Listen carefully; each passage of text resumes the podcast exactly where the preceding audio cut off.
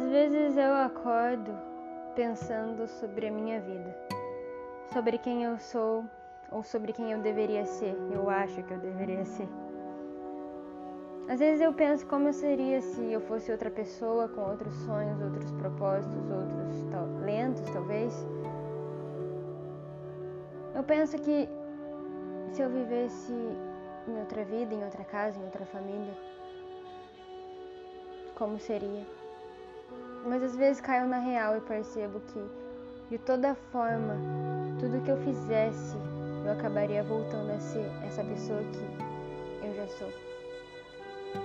Porque não tem como a gente fugir e ser outra pessoa, ter outros sonhos e outros projetos, quando a nossa essência ela já é firmada em uma coisa.